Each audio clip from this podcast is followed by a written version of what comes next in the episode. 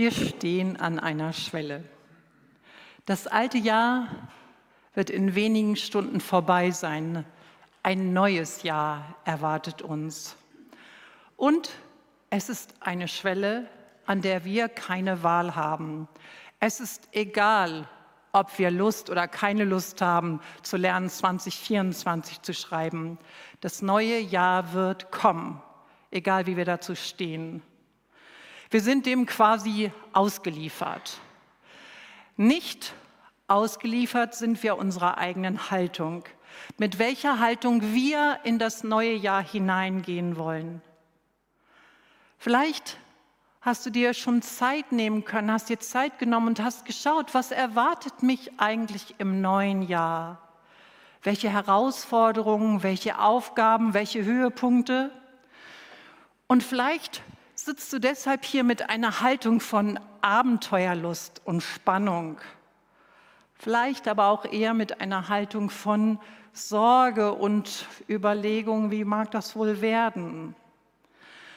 Das aktuelle Lebensgefühl rund um uns herum ist ja eher geprägt von Besorgnis. Was wird wohl noch kommen?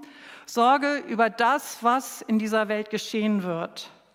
Deshalb hat das Wochenmagazin Stern in der Weihnachtswoche seiner, ähm, seinem Magazin eine Überschrift gegeben. Ich habe euch die mal mitgebracht und ihr seht sie gleich. In der Weihnachtswoche schrieb der Stern in der Headline die Macht der Hoffnung, wie wir in dunklen Zeiten wieder Zuversicht finden. Weil sie auch gesagt haben, viele Menschen brauchen im Moment Zuversicht und Hoffnung. Und ich möchte mich in meiner Predigt heute dieser Headline anschließen. Die Predigt soll euch einladen, mit einem Herz voller Hoffnung, mit einer Haltung voller Hoffnung in das neue Jahr hineinzugehen. 2024 mit Hoffnung und Zuversicht entgegenzugehen. Dass ihr für euch verinnerlicht, dass wir für uns verinnerlichen, die Zukunft gehört mir, weil ich Hoffnung habe.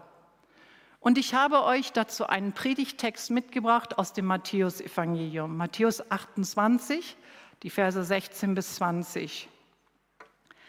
Die elf Jünger gingen nach Galiläa auf den Berg, den Jesus für die Begegnung mit ihnen bestimmt hatte. Bei seinem Anblick warfen sie sich vor ihm nieder. Allerdings hatten einige noch Zweifel. Jesus trat auf sie zu und sagte, mir ist alle Macht im Himmel und auf der Erde gegeben. Darum geht zu allen Völkern und macht die Menschen zu meinen Jüngern und Jüngerinnen. Tauft sie auf den Namen des Vaters, des Sohnes und des Heiligen Geistes und lehrt sie alles zu befolgen, was ich euch geboten habe. Und seid gewiss, ich bin alle Tage bei euch bis zum Ende der Welt.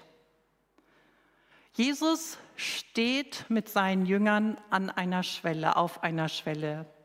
Hinter ihnen liegen Wanderjahre mit vielen geistlichen Erfahrungen, eine grausame Kreuzigung und die schier unglaubliche Auferstehung. Und nun, nun verabschiedet sich Jesus von seinen Jüngern, um zurückzukehren, zurück zum Vater in den Himmel. Und damit begann für die Jünger ein ganz neuer Zeitabschnitt. Die Zukunft war für sie unklar. Wie wird es wohl werden jetzt mit uns? Was wird aus dem werden, was Jesus mit uns begonnen hat, wenn er nicht mehr bei uns ist? Und Jesus wollte ihnen mit seinen Worten helfen. Er wollte dafür sorgen, dass sie Hoffnung haben für das, was kommt. Deshalb sagte er das.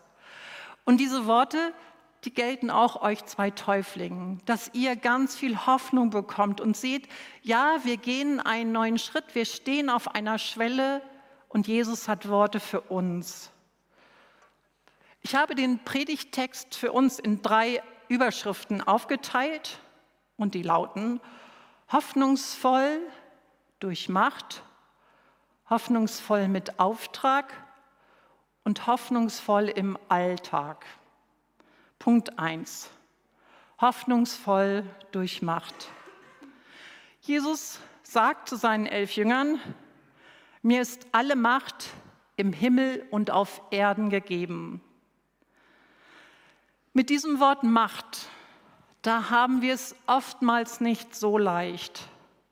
Wir haben schon so viele Menschen und Strukturen erlebt und erleiden müssen, die für Zerstörung gesorgt hat.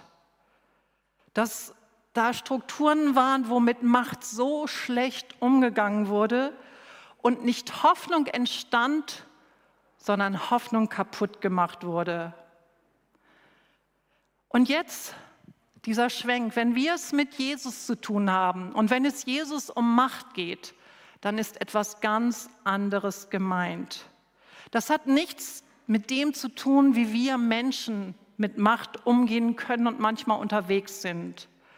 Unser Umgang mit Macht ist geprägt von Begrenztheit, von schuldhaften Denken. Und an der Stelle für uns zu wissen, Gott ist ganz anders als wir. Er ist Gott und er hat keine Begrenztheit. Und wenn er Macht einsetzt, dann ist es immer geprägt von seiner Weisheit, von seiner Barmherzigkeit und von seiner Liebe. Und er hat es niemals nötig, Macht egozentrisch oder missbräuchlich oder gemein einzusetzen. Für ihn ist Macht niemals dazu da, andere auszubeuten. Stattdessen will er seine Macht immer und immer wieder dafür einsetzen, dass in dieser Welt Heil geschieht, dass Gutes bewirkt wird. Und Macht in Verbindung mit Liebe kann Heil bewirken und bewirkt Heil. Am nachhaltigsten von dieser Macht Gottes ist für uns seine erlösende Macht. Gott hat eine erlösende Macht. Er will uns erlösen. Und diese erlösende Macht von ihm, die begegnet uns in Ohnmacht und Opfer. Jesus steht vor Pilatus. Es ist kurz vor seiner Kreuzigung. Und Jesus sagt zu Pilatus, du hättest keine Macht über mich, wenn sie dir nicht von oben gegeben wäre. Was für ein Moment. Da steht dieser zerschlagene Jesus, übersät von Striemen, er wurde gefoltert und gequält von den jüdischen Knechten, von den Knechten des Pilatus. Und er steht da und schaut Pilatus ins Gesicht und macht ihm deutlich, du hast keine Macht über mich. Und diese Macht Gottes, die wird nicht gebrochen, selbst in Ohnmacht und Qual, sondern da strahlt sie noch größer hervor, weil so Gott mit Macht umgeht. Jesus weiß, Pilatus hat keine Macht über mich, aber ich bin jetzt bereit, meine Macht loszulassen und abzugeben. Jesus steht da nicht als gebrochener Bettler, sondern er steht da als ein Gott, der alle Macht hat und sie loslässt, weil er will, dass wir gerettet werden und dass wir zum Heil finden und dass wir, die wir mit Macht nicht umgehen können, wieder direkt mit Gott verbunden sind. Diese Situation zeigt, wie Gott zu dem Thema Macht steht. Er lässt sie freiwillig los. Er hat es nicht nötig, sie festzuhalten und allen zu zeigen, guck mal, wie mächtig ich bin. Er braucht keine Herrschaftsinsignien sondern er kann damit umgehen, dass er eine Dornenkrone auf den Kopf bekommt. Er lässt alles los für uns, damit wir gerettet sind. Und so zeigt er, wie Gott mit Macht umgehen kann. Gott nutzt Macht, um zu dienen, um uns zu dienen. Er nutzt sie, damit wir von Tod, Leid und Schmerz befreit werden. Und jetzt die gute Nachricht für uns, für unsere Zukunft, für unser 2024. Gottes Macht, diese Macht wirkt bis heute. Sie wirkt in uns, sie wirkt durch uns, sie wirkt hier in dieser Gemeinde. Und diese Macht sorgt dafür, dass wenn wir den Eindruck haben, als ob scheinbar das Böse, als ob die Mächtigen und Mächte die Überhand gewinnen, dass sie nicht das letzte Wort haben. Gottes Macht sorgt dafür, dass wir Angst überwinden können und Hoffnung bekommen. Mir erzählte vor einigen Jahren eine Seniorin unserer Gemeinde, wie sie am Ende des Zweiten Weltkrieges auf der Flucht waren. Lauter Frauen mit ihren Kindern. Und uns ist völlig klar, was Flucht bedeutet. Das ist Angst, das ist Gefahr, das ist Not pur. Und sie erzählte, wie sie abends zusammensaßen und sich gegenseitig Kirchenlieder zugesungen haben. Lieder, in denen zum Ausdruck kam, da ist ein Gott, der auf unserer Seite steht und der mächtiger ist als alle Gewalten dieser Welt. Und das gab ihnen die Hoffnung, weiterzugehen und weiterzufliehen und das Sichere zu suchen. Soll uns zeigen, Gottes Macht und Kraft ist in uns und mit uns unterwegs. Und ich möchte euch dazu eine gewaltige Zusage aus dem Epheserbrief vorlesen. Und ich sage das jedes Mal wieder, der Epheserbrief ist in sich ziemlich komplex geschrieben. Von daher, ich lese es euch langsam vor. Ich finde es so beeindruckend, wie Gott uns zusagt, meine Kraft ist in euch. Ihr sollt erfahren, mit welch unermesslich großer Kraft Gott in uns, den Glaubenden, wirkt. Es ist doch dieselbe Kraft, mit der Christus von den Toten auferweckte und ihm den Ehrenplatz an seiner rechten Seite gab. Mit dieser Kraft hat Gott Jesus Christus zum Herrscher eingesetzt über alle Mächte und Gewalten, über alle Kräfte und Herrschaften dieser und der zukünftigen Welt. Alles hat Gott ihm zu Füßen gelegt und ihm zum Haupt seiner Gemeinde gemacht. Die Gemeinde ist sein Leib der Schöpfer und Vollender aller Dinge, lebt in ihr mit seiner ganzen Fülle. Dieser Text sagt uns zu, dass diese Macht, die Jesus von den Toten auferweckt hat, die dafür gesorgt hat, dass Finsternis besiegt wird, die wohnt hier unter uns. Die ist mitten unter uns in dieser Gemeinde aktiv und sie ist in jedem einzelnen von uns, wenn wir sagen, Jesus, ich möchte mit dir unterwegs sein. Und ich wünsche euch Täuflingen, dass ihr das in nächster Zeit so richtig fett erlebt und dass ihr sagt, ja, ich habe es im Wasser gespürt und ich nehme es mit. Und ich wünsche uns das, dass wir das für 2024 mitnehmen. Dieser Gott mit seiner Kraft und Macht wohnt in mir. Und er gibt mir Kraft für eine Welt, die mit Macht oft nicht umgehen kann. Und dieser Gott gibt mir Stärke für Tage, die eigentlich unerträglich sind.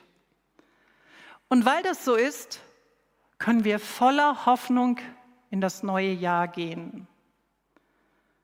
Jesus will seine Jünger und Jüngerinnen aber nicht nur mit dieser Macht ausrüsten, sondern er gibt ihnen auch einen ganz klaren Auftrag mit, was sie mit dieser Macht und Kraft tun sollen.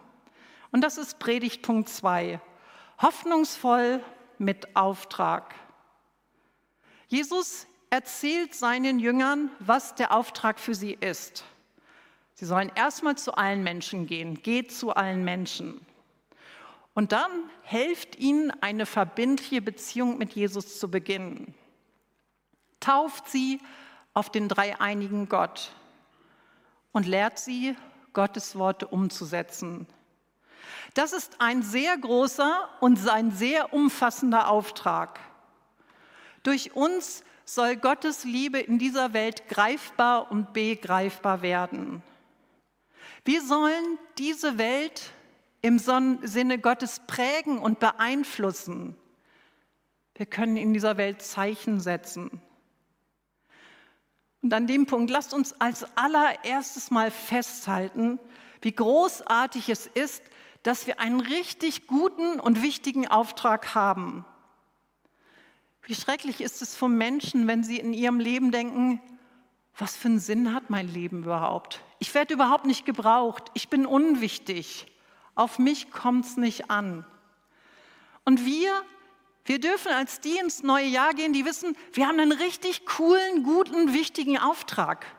Wir können richtig was bewirken.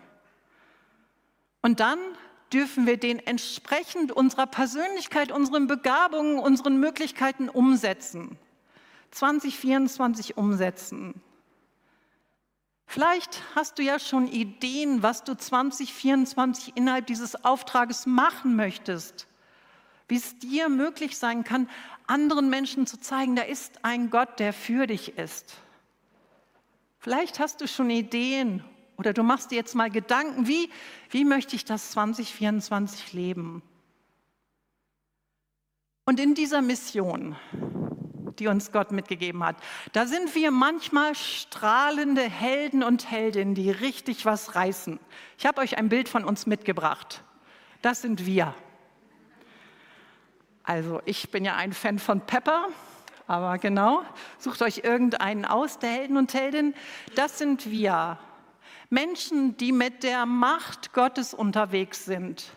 Die haben in dieser Welt schon sehr, sehr viel bewegt.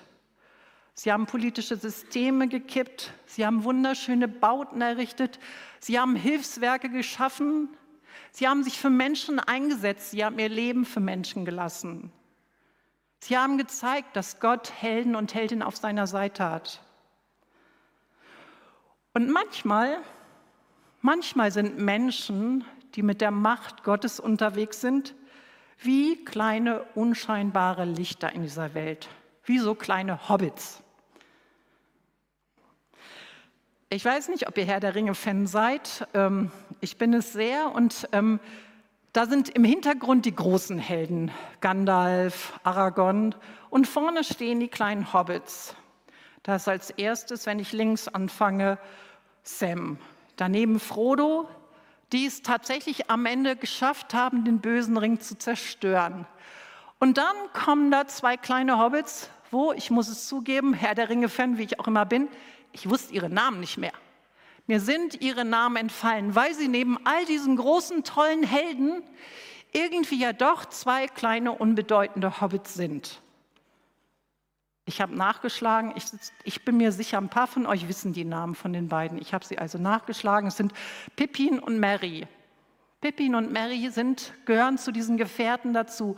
Und sie hatten eine Aufgabe in dieser großen Geschichte Mittelerde zu retten. Und sie haben ihre Aufgabe erfüllt. Und sie haben ihre kleinen Hobbit-Taten gemacht.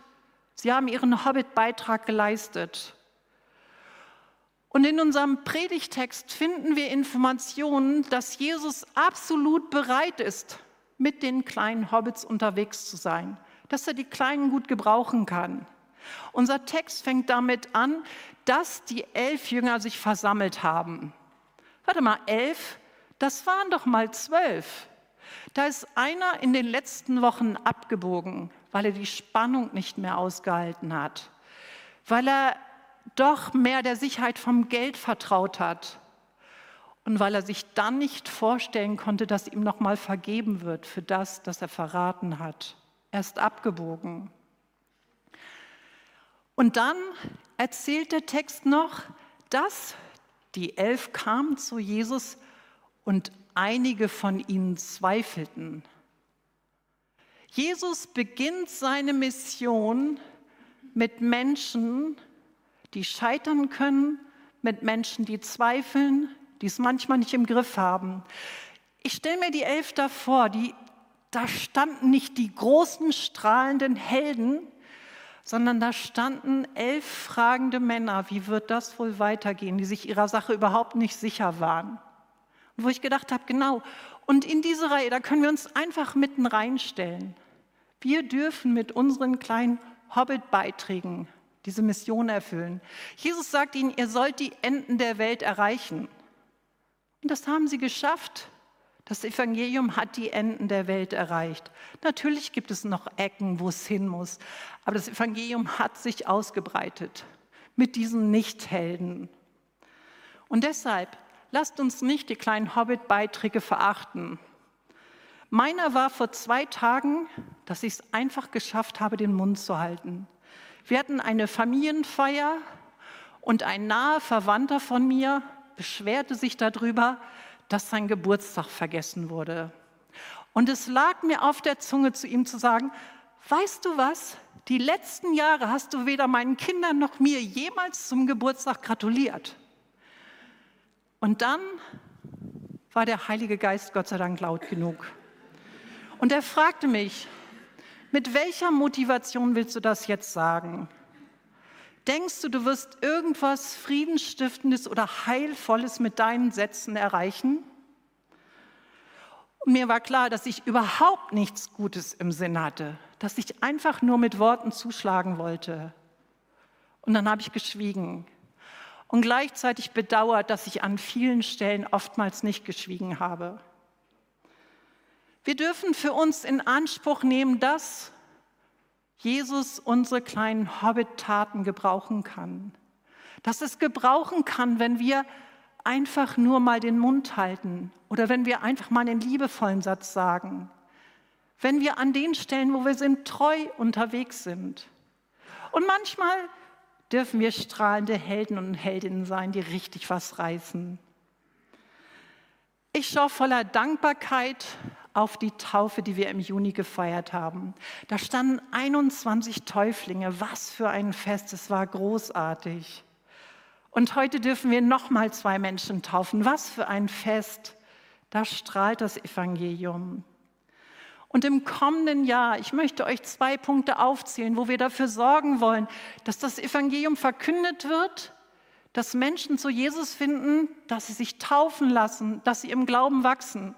Im kommenden Jahr werden wir verschiedenste Angebote dafür haben. Und zwei davon, das eine ist der Ostergarten. Wir werden unsere Gemeinde in einen Erlebnisraum verwandeln, wo man dem Evangelium begegnen kann.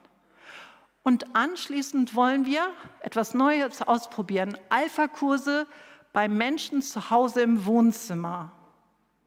Und vielleicht ist das eine Möglichkeit, wo du sagst, da mag ich mich mit einbringen, da mag ich dabei sein. Oder du schaust, was ist was anderes, was es in meiner Gemeinde gibt, wo ich sagen kann, da leiste ich meinen Beitrag und sorge dafür, dass die Mission Gottes, dass dieser Auftrag, dass der vorangebracht wird, weil das so ein guter und schöner Auftrag ist. Und dieser Auftrag sorgt dafür, dass wir Hoffnung haben und dass andere Hoffnung bekommen. Und nun noch ein ganz kurzer dritter Punkt hoffnungsvoll im Alltag. Jesus sagt zu seinen Jüngern, seid euch gewiss. Er sagt erstmal, du darfst dir gewiss sein.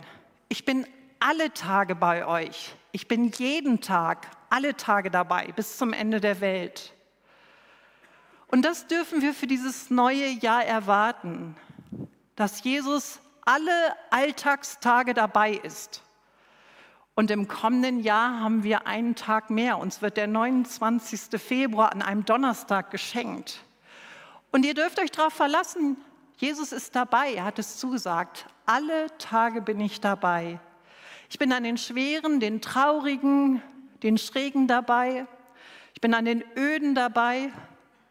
Und die Festtage nehme ich auch gern mit dir mit, die erfolgreichen, die guten. Jesus will uns mit seiner Macht durch alle Facetten unseres neuen Jahres begleiten. Und deshalb finde ich es so gut, er gibt uns einen großen Auftrag, aber dieser Auftrag wird gekrönt mit einer Verheißung und einer Zusage für unser 2024. Und Jesus liegt es daran, dass wir an der Zusage festhalten. Und es wird nicht immer einfach sein, weil es Tage geben wird, wo wir uns fragen, ist das dein Ernst, Jesus? Wo bist du eigentlich gerade? Ich merke nichts von deiner Macht. Und dann geht es darum, festzuhalten. Ich meine, stellt euch die Armjünger vor. Da steht Jesus vor ihnen und sagt zu ihnen, ich bin alle Tage bei euch, um dann kurze Zeit später im Himmel zu verschwinden. Die wussten doch noch nicht, wie das mit dem Heiligen Geist funktioniert. Und ja, Jesus hatte ihnen den Tröster versprochen, aber die hatten noch keine Vorstellung, wie das funktionieren soll mit diesem Tröster. Die werden sich ganz sicher gefragt haben, so Jesus, und wie jetzt? Solche Tage werden kommen.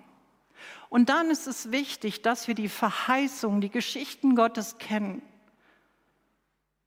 Schau dir Gottes Zusagen und Verheißungen in der Bibel an, immer, immer wieder.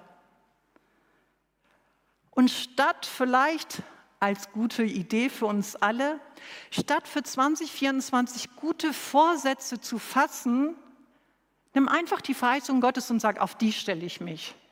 Ich brauche nicht meine Vorsätze, sondern ich brauche Gottes Verheißung für mich. Und die eine Zusage und Verheißung heißt, die könnt ihr jetzt gleich vor euch sehen, seid euch gewiss, ich bin alle Tage bei euch bis zum Ende der Welt. Verinnerlicht das und ihr habt auf euren Plätzen einen Zettel mit Verheißungen gefunden. Da sind Verheißungen aus der Bibel dabei. Und ich lade euch ein, schaut doch mal und überlegt, fragt Gott, Herr, welche Verheißung ist jetzt gerade für mich dran? Welche dieser Verheißungen brauche ich gerade? An welcher darf ich mich festhalten für all das, was kommt? Haltet Gottes Verheißungen, Zusagen fest damit wir merken, wie viel Hoffnung wir für das neue Jahr haben. Amen.